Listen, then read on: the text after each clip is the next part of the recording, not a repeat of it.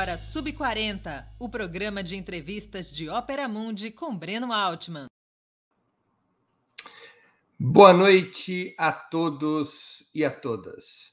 Hoje é 28 de outubro de 2021. Estamos iniciando mais uma edição do programa Sub 40. Nosso propósito é entrevistar convidados e convidadas que representam uma nova geração de lutadores, realizadores e pensadores. Homens e mulheres de até 40 anos, às vezes um pouquinho mais, que são referências no mundo do trabalho, da cultura e do esporte, das leis, da comunicação e da representação política. Nosso convidado dessa semana é Dinaman Tuxa. Ele é advogado e coordenador executivo da Articulação dos Povos Indígenas do Brasil, a APIB. Antes de começar a conversa, gostaria de pedir que façam uma assinatura solidária de Opera Mundi em nosso site ou se tornem membros pagantes de nosso canal no YouTube. A imprensa independente e Opera Mundi precisam da sua ajuda para se sustentar e se desenvolver. Também peço que curtam e compartilhem esse vídeo, além de ativarem o sininho do canal. São ações que ampliam nossa audiência, nosso engajamento e nossa receita publicitária. Nossos espectadores e espectadoras também poderão fazer perguntas basta escrevê-las na área de bate-papo uh, aqui no YouTube. Se possível, contribuindo com o super chat ou super sticker, ainda que seja uma pequena contribuição, para nós ela é muito útil e muito bem-vinda. Outra forma de colaboração é através do Pix. Nossa chave é apoie@operamundi.com.br. Eu vou repetir: apoie arroba operamundi.com.br. Boa noite, Dinamã. Obrigado por atender nosso convite. Uma honra ter sua presença no Sub-40. Boa noite. Eu que agradeço o convite. Acho que é uma ótima oportunidade para bater um bate-papo agora aqui para entender um pouco desses processos, dessa luta dos povos indígenas. Isso aí. Dinamã, quando e onde você nasceu? Eu nasci no município de Rodelas, na Bahia, no ano de 1986, em uma cidade chamada Velha Rodelas, né, que foi inundada por um grande empreendimento da usina de Itapareca, né, do Rio São Francisco. Então eu nasci na região, na minha aldeia composta por ilhas, e infelizmente, devido ao empreendimento, nós viemos para o continente. O Tuxá, do seu nome, representa o povo indígena Tuxá, né? representa a minha nação. Um povo. E que está presente em que áreas do território, além da Bahia? Uh, hoje nós estamos presentes no estado do Tocantins, Minas Gerais e Pernambuco, Bahia. Então, então uma área bastante abrangente aí. e você nasceu quando? Em 1986, em setembro de você 86. Tá com, vou fazer a conta aqui, você está com 35 anos recém-completados em setembro. Isso. Muito legal. Ginamã, ao longo da tua infância e adolescência, como é que você viveu o conflito de culturas, né, do teu povo originário e a cultura normativa, branca e burguesa? Olha, sempre foi uma quebra de paradigmas. Assim, nós sempre vivemos, apesar de minha comunidade ser bastante próxima do meio urbano, mas é, o choque cultural ele sempre é, é, é, ele é posto, né? Nós sempre sentimos isso na pele. E, infelizmente, a comunidade envolvente, a população do entorno, né, ainda não consegue compreender essa especificidade cultural, esse modo tradicional de lidar com as coisas, de, de, viver, né, principalmente na questão cultural. Então, assim, o choque, eu que saí do município e fui estudar, né, fazer meu ensino médio, que na, na minha comunidade não tinha, só tinha ensino infantil, já fui para a cidade, e aí lá tinha um, um, uma situação bastante carregada de preconceitos, falavam sempre, vá, volta para o mato, vai para a tua aldeia. E eu fui para uma escola bastante conservadora, que era ligada a questões religiosas. Então, é, o perfil das pessoas era de não aceitação né, do diferente. Então, eu entrava na sala de aula, às vezes eu deixei de entrar pintado, usando um colar, né, porque os coleguinhas, como as professoras falavam, não se sentia confortável com a minha presença portando ou pintado, ou seja, com colar ou com algum, algum adorno, né, tradicional do meu povo. Então, esse choque cultural se dá ainda até os dias atuais. Infelizmente, ainda não superamos esse, essa, essa, esse racismo né, estrutural, enfim, que, que acaba contaminando muitos espaços, inclusive na comunidade escolar. Agora, e o teu choque em relação ao convívio, além do racismo, do convívio com a cultura normativa? Quando você vai para a escola, quando você vai para o centro urbano? Olha, é tudo diferente. Assim, a gente, a gente sente o, o, o, clima, o, o, a vontade de voltar para casa por não se identificar com aquele meio, não se sentir parte daquele meio, né? Então você se torna um ser estranho. E muitas vezes, o engraçado de tudo isso é que quando você sai, você tenta se moldar aquela realidade, né? E você não se encontra naquela realidade, você não se sente parte. E muitas vezes, quando a gente retorna para a comunidade, a comunidade já não enxerga você também sendo meio que parte, porque você, de certa forma, você acaba sendo modificado pelo meio, porque você se tenta se adequar, seja com vestimentas, seja com a própria postura do dia a dia, né? Porque você acaba tentando se enquadrar naquele, naquele, naquele quadrado, né, da sociedade não indígena, e de certa forma você acaba sendo envolvido com aquela situação que muitas vezes, na ampla maioria das vezes, na verdade, você não é aceito. Nós não somos aceitos. Seja isso na escola, seja na universidade, seja na pós-graduação, né, a nossa presença incomoda. Né? E aí a comunidade muitas vezes também não consegue recepcionar, porque nós voltamos diferente, acaba aderindo, absorvendo né, uma cultura que não é nossa. E aí onde há um choque, na verdade, para mim foi assim, para muitos jovens foram assim, né? E aí, por isso que hoje a taxa de mortalidade entre jovens indígenas é tão alta. É muito relacionada a essa, esse choque cultural, né, de não aceitação por parte dos não indígenas e muitas vezes quando retorna a própria comunidade também acaba identificando essa diferença, né? Porque você acaba sendo envolvido pelo meio que você vive na atualidade. Quando você fala de taxa de mortalidade entre jovens, você está falando de suicídio? suicídio. É o maior do mundo, é entre os povos indígenas, principalmente povos... aqui no Brasil. É. Eu conheci é cidade dos Caiová, eu não sabia que era generalizado. Não, isso é generalizado. Isso está no Nordeste, isso está no Norte, isso está principalmente nas áreas das terras indígenas que ainda não foram demarcadas em especial. Então, há um alto índice de, de, de suicídio entre jovens indígenas que está muito proveniente por falta de políticas públicas e perspectiva de vida dentro ou fora do território.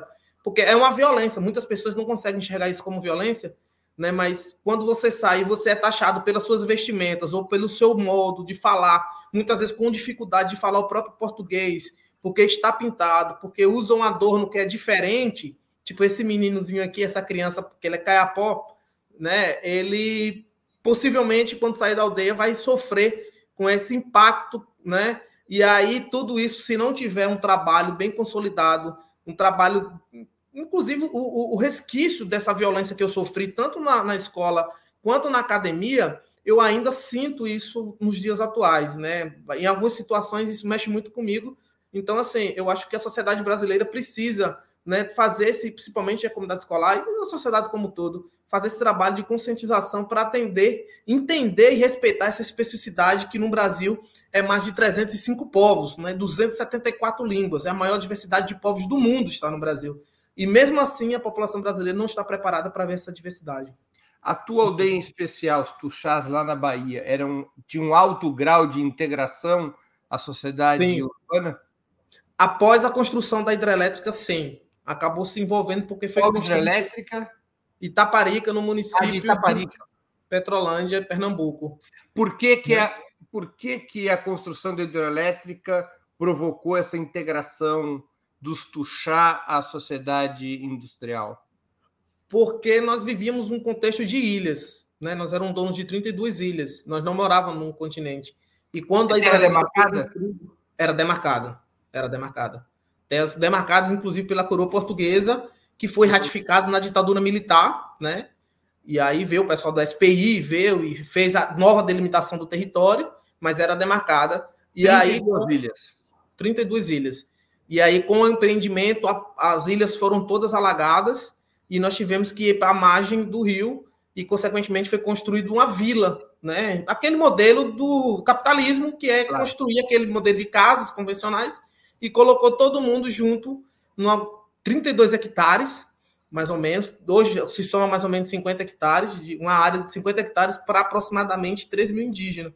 Então, assim, é um lugar muito pequeno, fica todo mundo aglomerado, sem área de produção. indígenas sua aldeia? Aproximadamente uns 3 mil indígenas. 3 hoje, né? mil, né? 50 é, hectares. 50 hectares. E a atividade econômica que é desenvolvida antes da usina e depois?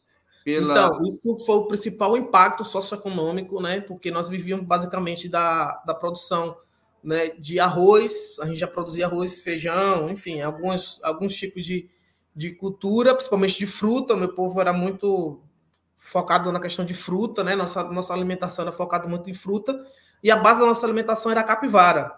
Né? A capivara era, era, vamos dizer, nossa fonte de proteína, e o peixe. Né? Com a construção da hidrelétrica, infelizmente, nós perdemos nossa área agricultável, nós perdemos nossa área de produção e principalmente nossa fonte de proteína, que é a capivara, porque com o enchimento do lago, todas as capivaras sumiram, não existe mais capivara. Agora que elas estão retornando 30 anos depois. Então, hoje nós estamos voltando e aí, um, um, um, fator importante que eu gostaria de relatar aqui é que os nossos problemas, vamos dizer, sociais aqui, em termos comunitário, era resolvido na pesca coletiva e na caça. Nós fomos o último povo do Nordeste a caçar e pescar de arco e flecha. Então, o último povo, em 1987, foi quando a gente pescou né, e caçou a última vez de arco e flecha e batim, que é uma lança com a ponta bem bem forte. Mas tinha aquela ponte, é, a ponta de pedra, é de aço, de metal ou de pedra? Isso, de, de pedra e de metal. Ah. Com o tempo, né, a gente tinha é, pedra e com o tempo foi se adaptando e colocava ferro. Nós temos o batim que aí utilizava essa lança para matar a capivara. Essa capivara, né? Porque ela tem o couro duro. Couro duro, né? É, e aí, naquele momento, que como era tudo coletivo, tinha os momentos de fazer também o debate, a discussão dos problemas internos. Então, o problema socioeconômico e sociocultural acabou se agravando com a hidrelétrica que quebrou esse elo né, cultural, esse, esse, esses espaços de discussão, e, consequentemente, a comunidade fica fragilizada em termos de, de resoluções dos problemas internos. E aí a comunidade foi, foi sendo dividida, né? E aí grupos migraram para próximo de Brasília, no município de Botirama, outro grupo migrou para o município de Banzaê. Então, assim, a comunidade teve essa, essa, essa, esse fracionamento do grupo, né, em diversos municípios ocasionado pelo grande empreendimento, que na época eles queriam que nós fôssemos para a Ilha do Bananal, que é território tradicional Javaé Carajá. Por isso que existe um grupo de Tuxalá que chegou a ser convencido e foram se deslocar até a Ilha do Bananal, lá no Tocantins, compartilhando o território. Hoje eles já estão inseridos no meio dos Carajás e do Javaé, mas ali existe um grupo de Tuxá, por isso que nós migramos um grupo para lá. E o, grupo de Minas Gerais. Oi? Perdão, perdão, não queria te interromper. Pode continuar. No grupo de Minas Gerais, é porque o meu povo sempre se deslocou, a gente utilizou a, o rio de todas as formas. E as canoas nossas, a gente ia buscar madeira no município lá de São Francisco, né, próximo ali Pirapora, na verdade. A gente ia tirar madeira para fazer embarcação aqui. Então nós saímos subindo o rio e descia com a história de madeira até o município de Rodelas né, mais de quase 1.500 quilômetros pelo rio, né, para fazer as embarcações. Então, era um trabalho. Isso foi realizado até a década de 80. Né? Meu avô foi uma das pessoas que foi os últimos a fazer embarcações trazida madeira, trazendo madeira de Minas Gerais. Aí um grupo se instalou lá em Pirapora devido a esse trânsito que nós tínhamos com Minas Gerais, que era, era o nosso percurso. Né? Não só a madeira, mas fazia também outras questões lá tradicionais, porque se fosse levar em consideração, o nosso território, nosso território tradicional se estendia até o estado de Minas Gerais, né, que é o todo o percurso que nós utilizávamos ali para, enfim, para questões culturais. Os Tuxás têm seu próprio dialeto? Tem o dos Bucuá. Bucuá. Diz o Bucuá. Uhum. Diz o Bucuá. É. Isso não. Você fala o dialeto? Não nosso povo está naquele processo de revitalização da língua. Tem pessoas que já estão bastante avançadas na questão da fala. Né? Nós temos dois falantes, que eram os líderes espirituais, inclusive um é o Pajé, que hoje se encontra numa situação bem delicada, questão de saúde, mas falantes mesmo são esses dois. Um já faleceu, tem uns dois ou três anos que faleceu, e só vivo hoje tem o, o pajé que fala o Zubucuá fluentemente. E a, a comunidade como um todo está nesse processo de resgate, e aí a comunidade escolar tem sim já uma, um dialeto mais avançado do Zubucuá. Eu entendo muitas coisas, mas falante eu não sou. Você mora ainda na, na, na aldeia? Moro na aldeia, eu tenho casa na aldeia, mas nesse momento eu estou em Brasília porque eu sou doutorando na UNB de Direito, né? Entendi. Estou fazendo um doutorado. Quando você fala de caça e pesca coletiva, a, a sua aldeia, a aldeia dos Tuxá, na sua, na sua região onde você nasceu, ela não tinha nenhum tipo de hierarquia econômica ou política interna? Não. Isso também foi implantado pelo SPI. Nós não tínhamos figura do pajé. SPI é Serviço de Proteção ao Índio. Serviço de Proteção ao Índio. Que foi implantado na, no auge da ditadura militar, né? O uhum. Marechal Rondon, enfim. E aí a figura nossa sempre foi dividida por clãs. Nós somos 11 clãs e cada clã tem sim o seu líder familiar, né? Um líder que se destacava, mas não existia uma figura única de um cacique ou um pajé. Existia um líder espiritual que na verdade toda a vida foi uma mulher, né? Posteriormente foi que foi ver um homem, mas a mulher sempre ocupou um papel na minha comunidade de destaque, né? Sempre foi mulheres que dominavam os saberes tanto da língua quanto os saberes tradicionais da cura, né? Então, o líder, as decisões sempre foram tomadas com as mulheres tomando a frente na ampla maioria. Deus, então, com SPI, era uma sociedade matriarcal. Sim. Com o SPI foi que foi implantando essa ideia da figura do homem estar ocupando os espaços. Então, se fortaleceu muito com o SPI, que o homem invertendo essa lógica, e, a meu ver, não deu muito certo, não. O, os clãs que você disse são clãs por laços consanguíneos? Isso.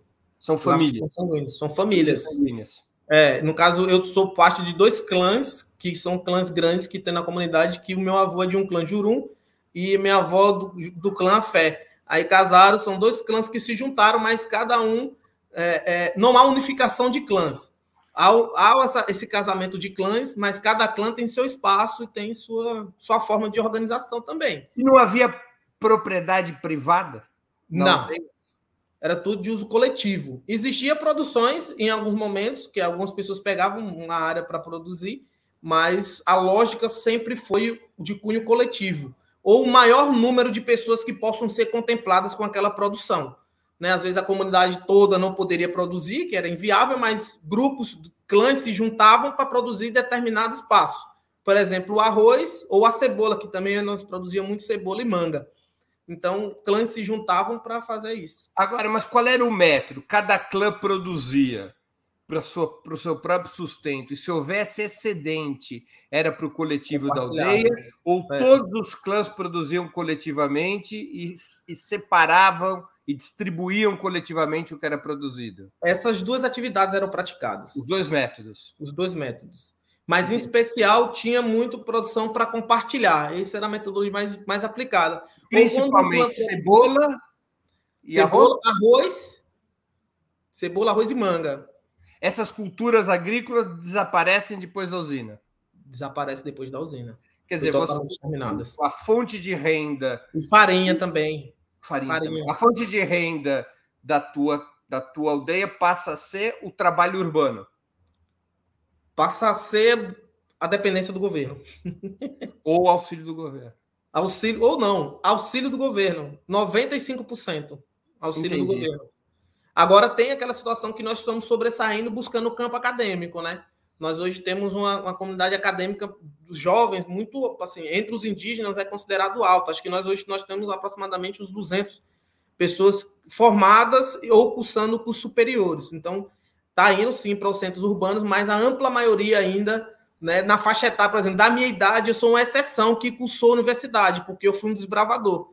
Né? Eu fui cursar a Universidade de Minas Gerais, né, proveniente de um programa chamado Proíder, que nem existia Bolsa, nem existia é, é, o ProUni, não existia nada disso, era Proíder, que era um programa específico da Universidade Vale do Rio Doce, que eu acabei adentrando na academia, mas as pessoas da minha faixa etária de 30 anos para cima não tiveram as mesmas oportunidades de fazer um curso superior. Então, assim, é mais na faixa etária até os 25 anos que estão adentrando na academia. Então, o restante da galera estão todo mundo dependente do governo, é Bolsa Família mesmo.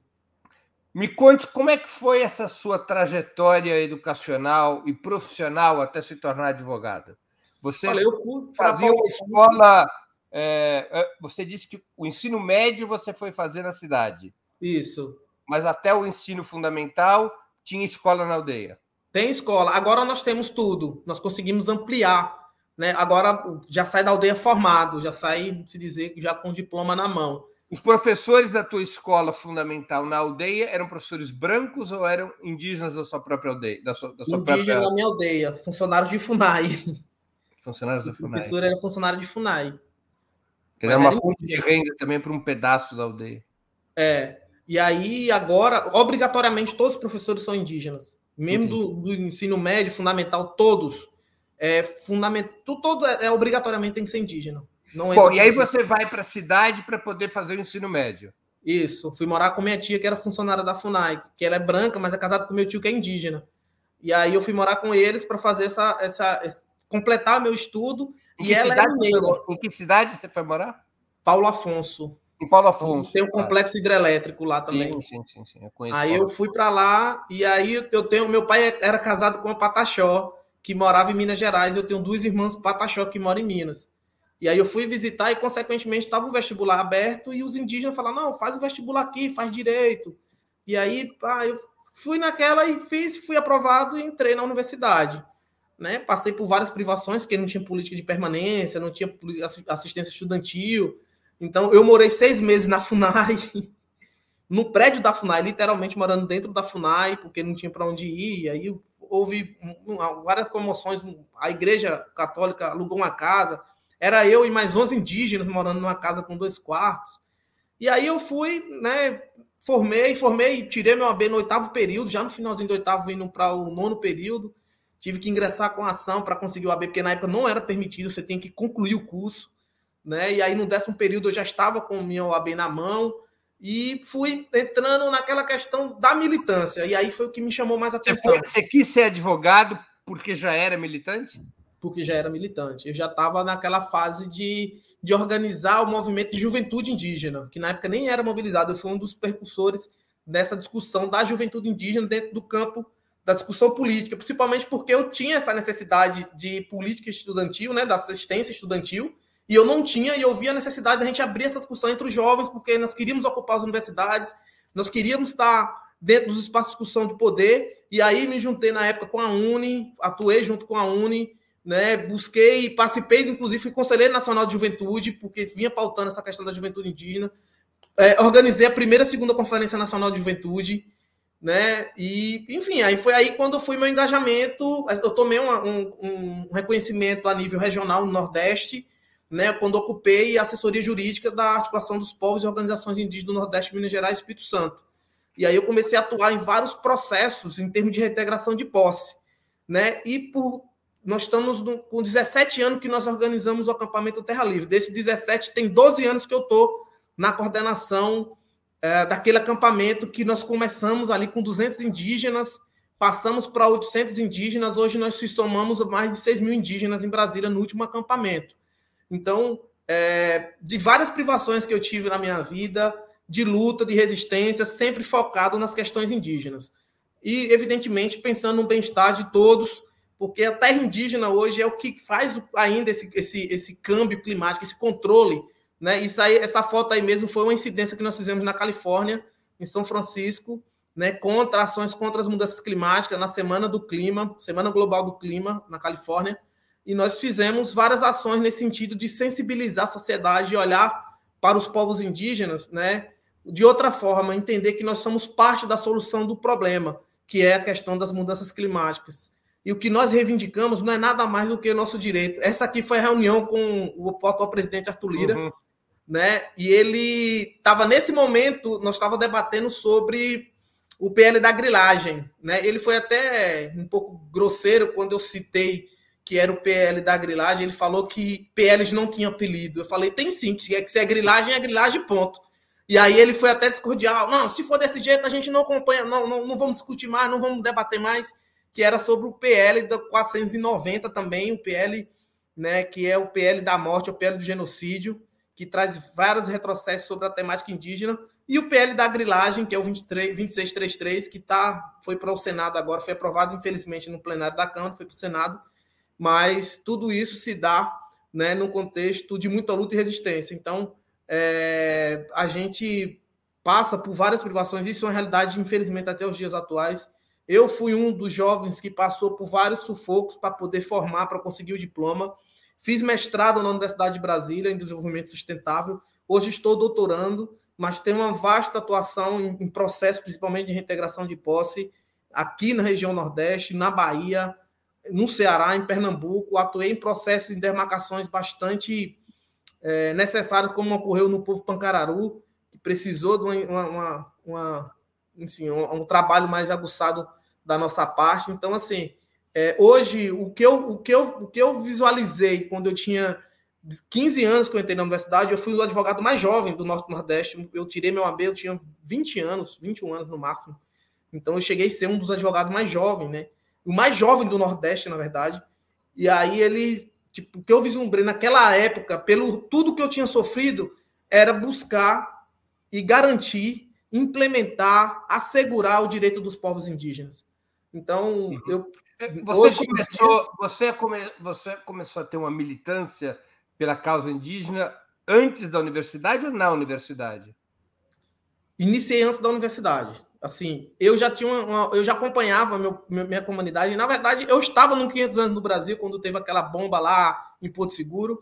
Uhum. Então, eu já era preparado. Meu, meu avô sempre falava, meu pai falava: você está sendo preparado para a militância, você vai ser uma liderança. Então, quando eu já estava já tava se levantando dentro do meu povo, pedindo espaço, mesmo sendo adolescente, criança ali, eu já fazia, já fazia parte de várias mobilizações. Em Recife, nós ocupamos a Chesse, a Companhia de São Francisco, em Salvador, nós ocupamos a chefes também. Então, essas mobilizações eu já era levado no sentido de se preparar para esse engajamento político, a qual eu hoje coordeno uma das maiores organizações indígenas do mundo e a maior da América Latina, sem já, sombra já de vamos até falar disso. Só te fazer uma pergunta. Como é que você sentia a relação com os partidos de esquerda e com os movimentos sociais tradicionais e com é, os sindicatos naquela, nesse, nesse seu início de militância e no período universitário? Havia um acolhimento à causa indígena? Você sentia que isso fazia parte da agenda dos partidos, dos sindicatos e dos movimentos?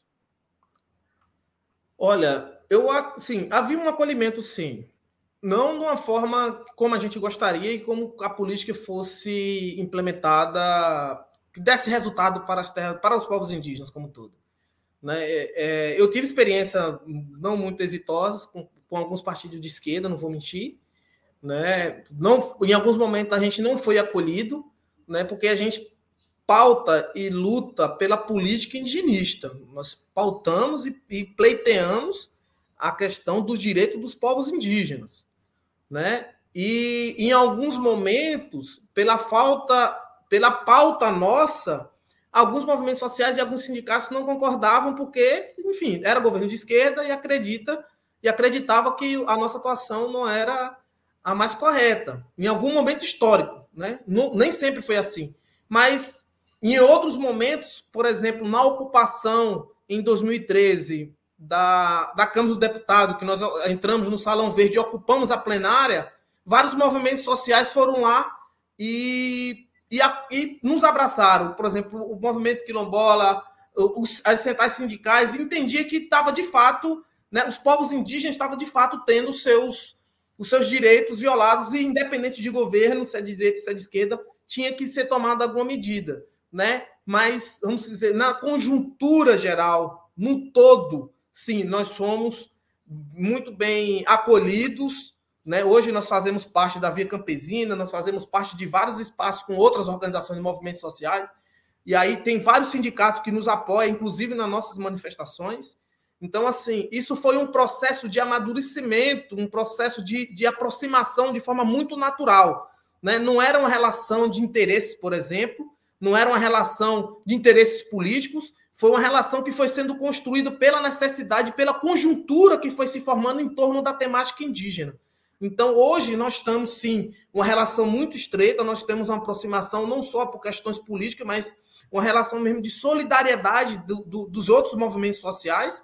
E hoje, os partidos de esquerda, sem sombra de dúvida, é o que ainda está fazendo esse enfrentamento conosco, né? para garantia de alguns direitos fundamentais, como acesso à saúde, como foi o caso da DPF 709, que garantiu a vacinação, a prioridade da vacinação dos povos indígenas, que garantiu a fiscalização e a criação de barreiras dentro das terras indígenas. Isso só foi possível porque houve uma coligação, uma, uma, uma união, nem coligação, uma união com os partidos de esquerda.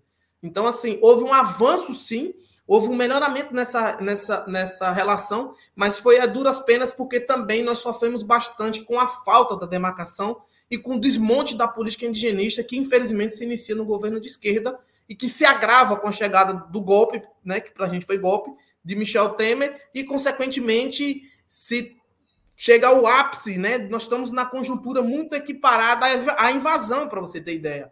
Quando o Brasil começou, o governo Bolsonaro trouxe essa sensação, né? Porque é, nós vivemos hoje nas terras sem lei, não tem fiscalização, não tem a quem recorrer. A nossa, a nossa segurança está ainda no judiciário, porque na época da invasão não tinha judiciário. Então, hoje, quem faz essa barreira de contenção para que essas violações ainda não, não se agravem ainda mais é o judiciário.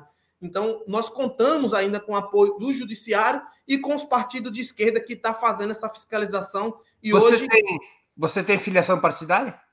Não, nunca fui filiado. Dinamã, o que, que é a articulação dos povos indígenas do Brasil, a APIB? Como surgiu e o que representa? A PIB ela surgiu, na verdade, tinha outras mobilizações, houve, houve na Constituinte a UNI, que é a União Nacional dos Povos Indígenas, que lutou na Constituinte, depois veio a Copaíba, que era uma, uma Copaíbe, que é uma organização que foi uma coordenação de articulação nacional dos povos indígenas, e em 2000 e a PIB não tem muitos anos, em 2012 aproximadamente, a PIB ela surge com a fusão de várias organizações indígenas, a POIME, que é pela região Nordeste, Minas Gerais, Espírito Santo, Arpinsul, que é a região Sul, Arpin Sudeste, que é São Paulo e Rio, a COIAB, que é a Amazônia Brasileira, a Tiguaçu, que é o do, a Grande Assembleia do Povo Guarani Kaiowá, Conselho Tereno do Povo Terena e a Comissão Guarani Virupá, que é toda a nação Guarani que habita hoje o território nacional. Essas organizações se juntaram num, numa pauta maior, que é buscar a garantia do direito dos povos indígenas, em especial a demarcação das terras.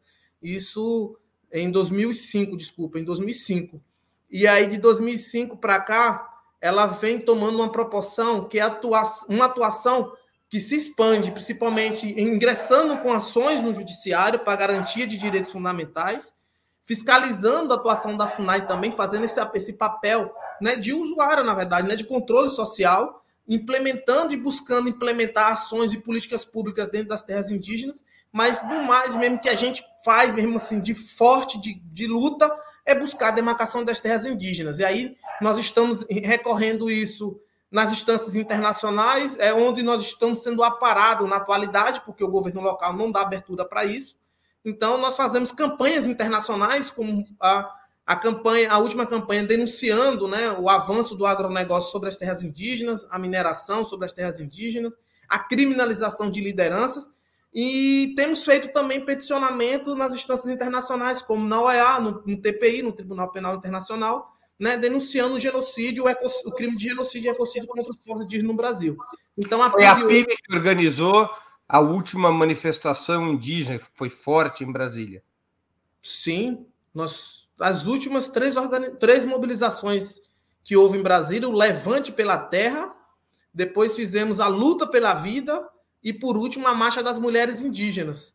Então, foram três ações que foram organizadas. Brasil é Terra Indígena. Essa aí foi um dos atos que nós organizamos no, no, no nosso acampamento, com a presença na, no primeiro no primeiro mês, no primeira mobilização, que foi luta pela terra, nós mobilizamos 1.500 indígenas. No segundo mobilização, luta pela vida, tinha aproximadamente mais de 6 mil indígenas. E no terceira mobilização, que foi a Marcha das Mulheres, aproximadamente 5 mil mulheres indígenas. Então é importante frisar que eram mulheres indígenas, 5 mil mulheres indígenas, lutando contra essa agenda anti-indígena né, que impera hoje no território nacional. Muita repressão? No primeiro mês, sim. No primeiro momento, houve uma repressão, um abuso do poder de polícia. Tivemos algumas situações bastante danosas, né, que foi confronto com a polícia militar mesmo, foi mais de duas horas de confronto com a polícia militar, tivemos 11 14 indígenas feridos, né? E, em alguns foram situações bastante é, graves. Então, foi, foi uma operação de guerra que fizeram contra a gente, porque nós estávamos ali manifestando de forma pacífica e ordeira contra a tramitação do PL 490, que é o PL que tenta desmontar a política indigenista como um todo. Por que, que é tão importante e mobilizadora para vocês a luta contra o marco temporal? Que tipo de ameaça significaria sua eventual aprovação? Uma, uma, esse julgamento que está no STF, né, que é o julgamento do século que nós já colocamos, o marco temporal ele quer limitar né, o direito dos povos indígenas a 88. Ou seja, os povos indígenas que até 5 de outubro estava reivindicando ou estava sobre de 88. 5, 5 de outubro de, de 88. Uhum. Eles teria, ele teria que comprovar a reivindicação daquela terra naquela, nessa data ou estar sobre ela ou provar que você tinha alguma atividade naquela área nessa data. Então, assim, eles querem marcar um tempo, um marco temporal, de 5 de outubro de 88. Quem estava sobre essa, essa terra ou reivindicava essa terra até essa data teria direito sobre. Quem não, não teria direito sobre, sobre a terra. Ou seja, esquecendo todo esbulho possessório que houve no passado, toda a violência, toda a remoção forçosa que houve no passado, né? Até 88, lembrando que nós estávamos saindo de uma ditadura militar, onde vários povos indígenas foram removidos. Nós temos indígenas, várias etnias que foram removidos do seu território tradicional. E outro detalhe, até a Constituição de 88, os povos indígenas eram tutelados ao Estado. O Estado se fazia representar por nós, ele era o nosso representante legal. E muitas e muitas vezes, na ampla maioria, era omisso, não fazia as devidas reivindicações, principalmente territoriais porque era ele que praticava o esbulho possessório. Na ampla maioria, quem praticava a remoção forçosa era o Estado. Como é que ele ia ingressar contra ele mesmo? Como é que ele ia demonstrar interesse contra ele mesmo? Que era o nosso representante legal. Então, o que nós estamos falando é de revisão, inclusive, porque houve um boom assim de demarcações após a Constituinte de 88. Ou seja, as demarcações após 88, elas podem ser todas revisadas ou anuladas se porventura a tese do marco temporal foi aprovada. Então, nós estamos falando de um dano, não só às comunidades indígenas, mas um dano ambiental, porque as terras indígenas hoje, comprovadamente, são as mais preservadas do mundo. 83% da biodiversidade do mundo está dentro das terras indígenas. E isso tem um propósito. Isso tem uma lógica científica. É o nosso modo tradicional de lidar com o meio ambiente. Então, nós temos a fórmula para combater, inclusive, essas mudanças climáticas. Nós somos a, a, a parte da solução. Então, o que nós precisamos é que esses direitos sejam fortalecidos e resguardados. E a tese do marco temporal nada mais é do que um desmonte de toda a política indigenista, porque uma vez aprovada, ela vai desfazer um direito que já foi consolidado, que é o direito à demarcação do território indígena. Então, vai dar brecha para revisão e, consequentemente, um aumento do conflito socioambiental. Porque a decisão é para ser cumprida, mas nós vamos cumprir a decisão. Porém, né, esse conflito, sem sombra de dúvida, vai ser acirrado dentro das terras indígenas. O governo Bolsonaro tem representado, além do marco temporal, outros ataques aos direitos indígenas? Todos. Eles têm representado um ataque à nossa existência um ataque contra a humanidade. Mas para deixar bem claro esses ataques, eu vou citar só dois. Dois, é, os mais graves. Né? Eles tentam tirar o usufruto exclusivo das terras indígenas, independente do marco temporal. Isso é ideia do Bolsonaro. Querem abrir as porteiras, como o ministro Bolsonaro já disse, para o avanço do agronegócio. Eles querem flexibilizar a legislação da mineração, o PL 191. Eles querem que as terras indígenas sejam abertas para a mineração. Eles querem implementar grandes empreendimentos sem licenciamento ambiental. Eles querem entregar as terras indígenas com o PL da grilagem, beneficiando invasores. Que esse PL 2633 nada mais é beneficiar invasores de terras públicas. E, terra, e as terras indígenas são bem da União. São terras públicas, de usufruto exclusivo dos povos indígenas. Então, eles querem acabar com o usufruto exclusivo, entregar as terras indígenas aos invasores, premiar quem pratica violência contra os povos indígenas. Então, esse governo não só representa retrocesso, ele representa a morte e o genocídio dos povos indígenas, com essa política e uma agenda anti-indígena. Por isso que nós falamos sim que ele é genocida. É, Dinamã, a, a esmagadora maioria dos parlamentares de esquerda, duas semanas atrás, há uma, duas semanas atrás, votou pela PEC 5 na Câmara dos Deputados. Essa emenda amplia o Conselho Nacional do Ministério Público e estabelece algum tipo de controle externo parlamentar sobre este organismo. Por que, que a PIB, na contracorrente, soltou uma nota contrária à PEC 5, mesmo depois da Lava Jato e da reconhecida impunidade de procuradores dentro de uma corporação que não presta contas a nenhum poder do Estado? Eu vou complementar com uma pergunta da Sabrina Diniz, que veio na mesma direção.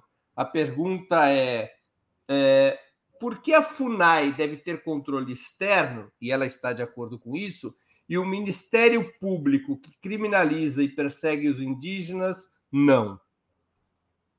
Olha, o Ministério Público, o, a nossa nota ela foi voltada para não tirar a autonomia do Ministério Público. A nossa preocupação é a interferência política dentro da estrutura do Ministério Público. Mas que haja, sim, é, é um controle externo, não político, né? Que eles respondam pelos atos que eles venham praticar. Nós não somos contra isso. O que nós não aceitamos é tirar a autonomia do Ministério Público, que nesse momento a ampla e vasta maioria representante do Ministério Público, inclusive está assegurado na nossa Constituição Federal, né, que deve acompanhar e zelar pelo direito dos povos indígenas. Então, a ampla maioria da atuação do Ministério Público ele é benéfica para os povos indígenas, né? A FUNAI, pelo contrário, que tem interferência política, que é indicação política, que vem atuando por questões políticas, né? Sim, tem que ter um controle. Inclusive, entramos com a CP recentemente para responsabilizar o presidente da FUNAI frente a várias ações que ele vem tomando que contradiz com as funções, o objetivo, né, com as funções institucionais da FUNAI. Então, referente ao Ministério Público em si, como forma sua pergunta, a PIB emitiu uma nota a favor da autonomia dos, do Ministério Público Federal, do, do Ministério Público como um todo. Mas no que, que a PEC 5 ameaçava a autonomia? Se ela só altera a composição do Conselho Nacional e altera um pouquinho a alteração, a composição do Conselho Nacional do Ministério Público? Na nossa interpretação, entendíamos que ali era também haveria uma interferência política na estrutura do Ministério Público. Era a nossa interpretação, né? Entendi. Entendi. Qual é a tua avaliação da política para os povos indígenas dos governos petistas? Olha, para os povos indígenas, Sim. eu vou ser bem sincero, deixou muito a desejar. Houve. Por Hã? Por que, que deixou a desejar? Porque é o seguinte, houve um espaço de, de discussão assim, institucional muito fortalecido. Foi criado conselhos, foi criado no caso da CNPI, que era a Comissão Nacional de Política Indigenista, mas houve uns retrocessos, por exemplo, com a reestruturação da FUNAI, tentou implantar uma política indigenista que não foi eficaz, e principalmente por não ter demarcado as terras indígenas. E aí, isso, sem sombra de dúvida, é, os números não mentem, tanto no governo Lula quanto no governo Dilma. Lula ainda demarcou até um número razoável, mas Dilma, infelizmente, deixou muito a desejar. E aí o que nós o que nós falamos que o governo do PT ele foi bom para a população como um todo, né? Na nossa leitura foi bom para o Brasil, não foi ruim. Agora passando para a especificidade, para a linha étnica de povos e comunidades tradicionais, para os povos indígenas, infelizmente nós não vimos, evidentemente em comparação com a atualidade foi maravilhoso, né? Mas falando especificamente da política implementada pelo PT, pelo governo de esquerda é, e o grupo econômico, nós tivemos vários retrocessos, por exemplo, Belo Monte, que foi uma iniciativa, uma iniciativa que não houve uma ampla discussão, não houve o respeito à Convenção 69 da OIT, nós temos o, a transposição do Rio São Francisco, nós temos outros grandes empreendimentos que impactaram e vem impactando as terras indígenas, que foi iniciado um programa do PAC 1 e PAC 2 que impactaram diretamente a vida de diversos povos indígenas. E sem falar que a nossa bandeira, nosso carro-chefe de luta, que é as demarcações das terras indígenas. Né? Inclusive, o decreto de desapropriação e demarcação do meu povo foi iniciado com o governo Lula. Lula editou o primeiro decreto Dilma reeditou o segundo decreto, porque ele caducou. E nós estamos paralisados até hoje, aguardando né, o retorno do PT para dar continuidade a esse processo de demarcação do meu povo. Mas uma realidade do contexto geral, infelizmente, deixou a desejar na, pacta, na, na parte do que tange os direitos territoriais, de gestão territorial, né, e principalmente de implementação de grandes empreendimentos dentro das terras indígenas. Então, isso acho que, que retornando é, é, o poder, essa agenda econômica ela tem que ser mais debatida, essa agenda de desenvolvimento do país ela tem que ser mais debatida para que nós possamos conciliar desenvolvimento com desenvolvimento sustentável e respeitando principalmente o direito dos povos indígenas e comunidades tradicionais, que não é só os povos indígenas que acabam sofrendo com esses impactos. Você acha que há alguma comparação possível entre a questão indígena no Brasil e, por exemplo, na Bolívia, no Equador e no Peru? Está no escopo, nos objetivos da APIB, por exemplo, que o Brasil viesse a ser um Estado plurinacional? Nós já, já debatemos muito sobre isso, né? Inclusive o parlamento indígena, que está em evidência no momento, tem vários indígenas puxando essa ideia do parlamento indígena, um país plurinacional. Já discutimos tudo isso, mas infelizmente, nessa atual conjuntura, nesse modelo que nós temos hoje, ele não vai, nós não vamos conseguir avançar sobre essa ideia, nós não vamos conseguir implementar essa ideia, né? Era interessante nós ter sim, né, um amplo um estado plural, mas o nosso ordenamento jurídico não permite. Infelizmente nós não temos força política para avançar, inclusive nem no, no parlamento indígena.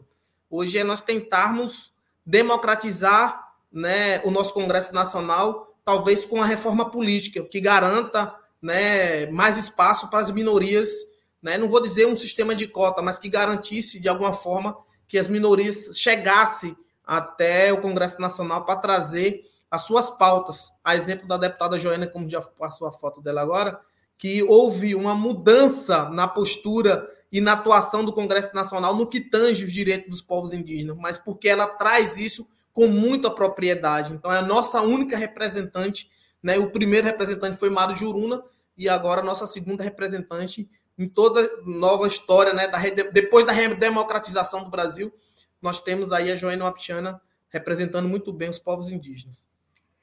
Dinamã, os partidos de esquerda têm setoriais indígenas? Sim, o Todos PSOL, o PT tem, tem setoriais. Inclusive agora teve reeleição agora recentemente aqui na Bahia, Agnaldo Pataxó Ranran assumiu o setorial indígena aqui do estado da Bahia do PT. E tem várias, em vários estados tem, tem essa preocupação, está tendo essa preocupação, né? Que é, é, é algo novo também, tá? Não, não, isso não, nem sempre teve. É algo que os partidos estão sensibilizando e estão trazendo os indígenas para o debate, para compor essa luta, essa resistência. Dinamã, a clássica discussão de esquerda, a contraposição entre socialismo e capitalismo, a perspectiva socialista é, defendida pelos setores, digamos, é, majoritários da classe trabalhadora, diz algo à PIB e aos povos indígenas, essa, essa discussão sobre a superação do capitalismo como um caminho para o atendimento das reivindicações indígenas, por exemplo, diz algo à, à, à PIB e aos povos indígenas, ou a discussão de vocês não, não passa por esse caminho? Olha, é impossível não passar por esse caminho. É impossível. Nós estamos lidando com o capitalismo selvagem. A nossa luta hoje, o impacto, na, na ampla maioria, é ocasionado por fomento do capitalismo. É a produção de grandes commodities, é o consumo né, desenfreado da, das comunidades principalmente internacionais, que são os mais fomentam essa atividade econômica aqui no Brasil. Então, quando você fala da mineração, é porque você está alimentando a cadeia do capitalismo. Quando você fala do grandes commodities, você está alimentando a cadeia do capitalismo. Então, quando nós fazemos nosso posicionamento, nós fazemos duras críticas ao capitalismo, a esse modelo de capitalismo, a esse modelo que está em curso. Talvez rediscutir isso para tentar respeitar os direitos socioambientais, os direitos dos povos indígenas, combater, principalmente ainda, que existe escravidão. Recentemente, ontem saiu na matéria que foram liberadas mais de 100 pessoas em regime de escravidão, análogos à escravidão. Então, nós temos vários problemas relacionados ao capitalismo e o modelo, né, que a gente não fala é um modelo socialista, nós queremos um modelo indígena. Nós queremos um modelo que nós possamos acessar alguns instrumentos né, é, do mundo moderno, mas que nós possamos viver nesse modelo que nós acreditamos, não, que nós já vivemos de forma milenar, né, que não é tão danoso ao meio ambiente, que, que respeita o outro. E aí a nossa relação com o meio ambiente, a nossa relação com os outros, com os outros seres, né, e com as outras comunidades fora da nossa terra indígena, é de, de extremo respeito e consideração. Não é porque você é indígena que nós vamos respeitar, que nós vamos buscar mecanismos para te derrubar. E aí esse mecanismo que é aplicado através do capitalismo, que é um derruba o outro, eu quero ter mais do que o outro, né? E independente do dano que eu vou ocasionar, isso é muito danoso para nós e para a sociedade como um todo. Por isso que a humanidade está doente. E é o capitalismo que encabeça essa doença da humanidade, que é o lucro acima de tudo e acima de todos. E isso os povos indígenas, sem sombra de dúvida, não compactua. Nós Você não vamos. Então, que o movimento indígena é um movimento anticapitalista. Com certeza. Tá bem. Tem aqui uma pergunta da Cecília MB, que contribuiu com o Superchat. Queria agradecer a Cecília, é uma das nossas espectadoras mais assíduas. Ela pergunta: Dinamã, a sensibilidade para a causa indígena, sua história e cultura, deveriam ser feitas em quais principais frentes? A educação conta que história indígena? A educação conta a história indígena que o colonizador contou para esses educadores a história tem que ser contada pelos indígenas, né? Eu vejo livros, essas gravuras. Hoje, dia do índio, você vê escolas pintando o rosto, faz uma cartolina, coloca uma pena, faz um, uma pena de papel, né? E essas histórias que é contadas pelos livros didáticos, principalmente, na ampla maioria, não condiz com a realidade, né? é violência em cima de violência. É violento você, nós, para um indígena, recentemente nos Estados Unidos, ou foi no Canadá, uma professora imitando o indígena. Tem um vídeo que viralizou nas redes sociais. Uma professora imitando o indígena. E tinha um indígena na sala. Ele saiu de lá extremamente ofendido. Ele gravou e fez relatos sobre isso. Então a história ela precisa ser contada pelos povos indígenas. E a sensibilização ela se dá a partir do conhecimento, sim, da história real dos povos indígenas contada por nós. Nós temos vários materiais sendo publicados hoje por indígenas. A história é contada por nossa visão, por nossa, por nosso posicionamento, por nosso entende, como é o nosso entendimento sobre tudo isso. Então, os livros didáticos, principalmente das séries iniciais, eles são totalmente inadequados para as crianças não indígenas. Elas criam aquele misticismo que indígena tem que estar no mato, que indígenas obrigatoriamente têm que andar nu, obrigatoriamente tem que andar pintado, obrigatoriamente não pode ter acesso aos mecanismos de informação e tecnologia, né? Como eu estou hoje. No caso, eu deixaria de ser indígena por estar participando de uma, uma live aqui com o Opera Mundi, porque estou com, num computador. Entendeu? Esse material didático hoje ele é muito fraco, ele é muito ruim. Então, o que nós precisamos é haver uma quebra de paradigma desde a formação né, primária e também dentro do campo universitário. Né? Eu tive vários enfrentamentos na pós-graduação. Eu cursando um doutorado, eu estava batendo boca com o professor por ele não entender essa lógica indígena. Então, assim, não só, não, não só erra os professores das séries iniciais, nós estamos falando de professores que têm pós-doc, professores que estudaram fora do país, e eu estava lá fazendo esse enfrentamento porque ele não me aceitava me ver pintado dentro da sala de pós-graduação. Eu teria que estar no molde do não indígena, portando terno, ele se incomodava com minha roupa suja de urucum, porque eu tinha acabado de sair do acampamento Terra Livre. Eu saía do acampamento à noite para assistir a aula e chegava todo sujo de barro e pintado. E isso incomodava professores dentro da instituição UNB.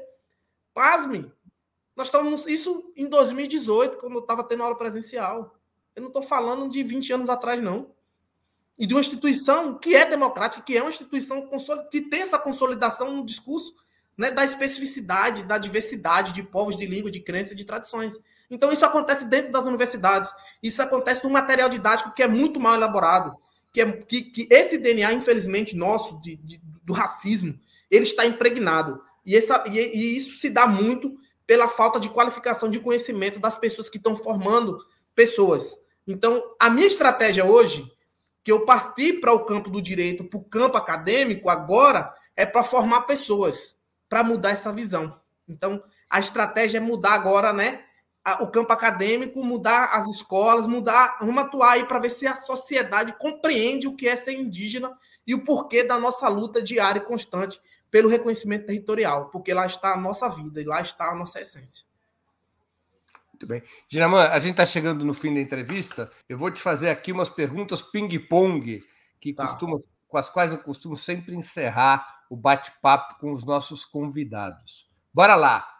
Prato imperdível. Peixe com batata doce. Cerveja, cachaça ou vinho? Jurema, bebida sagrada do povo Tuxá. Jurema é uma bebida alcoólica? É, é análoga. Análoga? É uma bebida tradicional, nós utilizamos em ritual. Entendi, mas né? ela é feita por quê?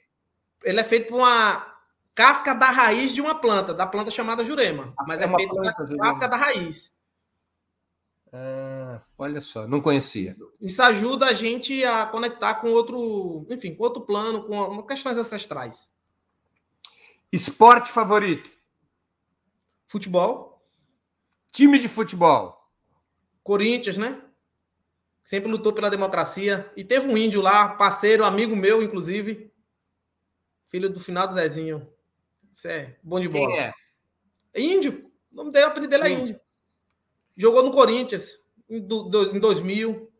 Ele é índio, ah. cara de Chocó. Chucuru Cariri, quer dizer. Passatempo. Olha, o meu passatempo, ele tá relacionado... Eu até eu passei uma resposta, né? Mas ultimamente meu passatempo é fazer militância, né? E aí é o que eu mais gosto de fazer.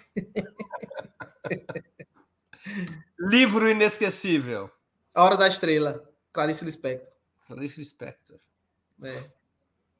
Música preferida. Cafuna Funiô. Me traz uma paz. É ritual, é uma música ritualística que foi gravada e aí tem vários cantos. Você sabe um... cantarolar essa música? Sei.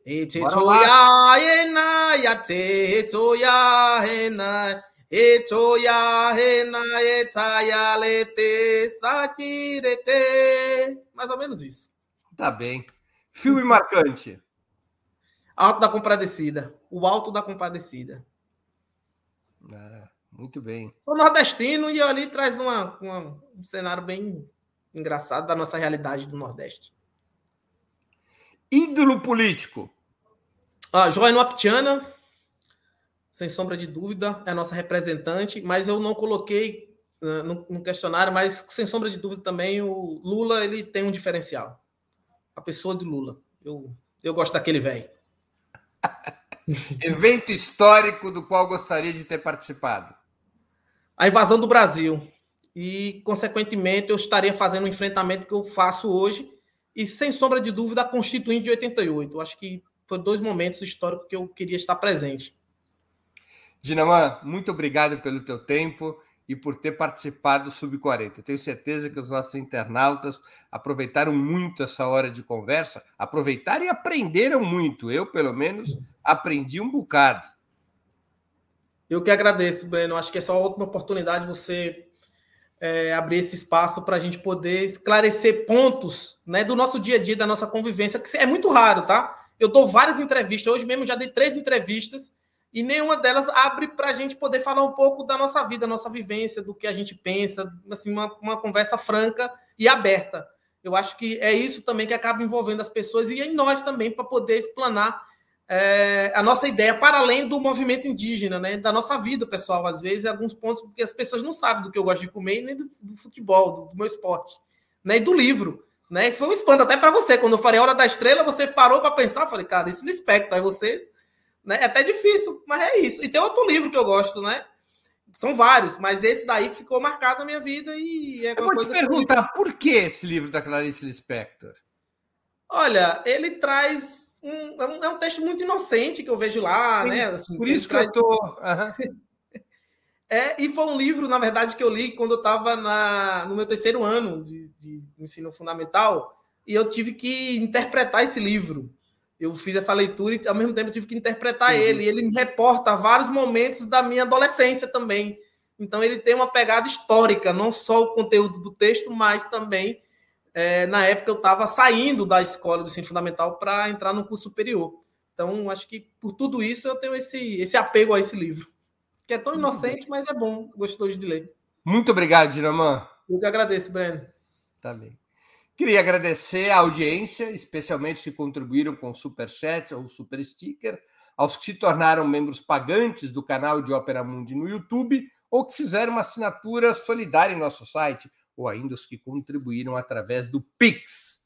A próxima edição do Sub 40 será no dia 4 de novembro, quinta-feira, às 20 horas. A convidada será a atriz Raquel Ferreira. Raquel Ferreira tem tido é, papéis de importância no cinema, no teatro brasileiros, e além do que, foi uma das duas âncoras artísticas de toda a campanha Lula Livre, a Raquel Ferreira e a, a Raquel Ferreira e a Preta Ferreira. Elas têm o sobrenome igual, não são parentes, mas foram a dupla de atrizes que ancoraram a maior parte dos vídeos, dos documentários e do boletim Lula Livre. É ela que eu vou entrevistar no dia 4 de novembro, quando se completam 52 anos do assassinato do líder revolucionário Carlos Marighella. Até lá, um grande abraço e muito obrigado pela audiência de hoje. Para assistir novamente esse programa, se inscreva no canal do Opera Mundi no YouTube. Curta e compartilhe nossos vídeos. Deixe seus comentários. O jornalismo de Ópera Mundi é mantido com o seu apoio. Faça uma assinatura solidária em www.operamundi.com.br. Com um pequeno valor mensal, você nos ajuda no desenvolvimento de um jornalismo independente e de qualidade. Obrigado pela audiência e até a próxima.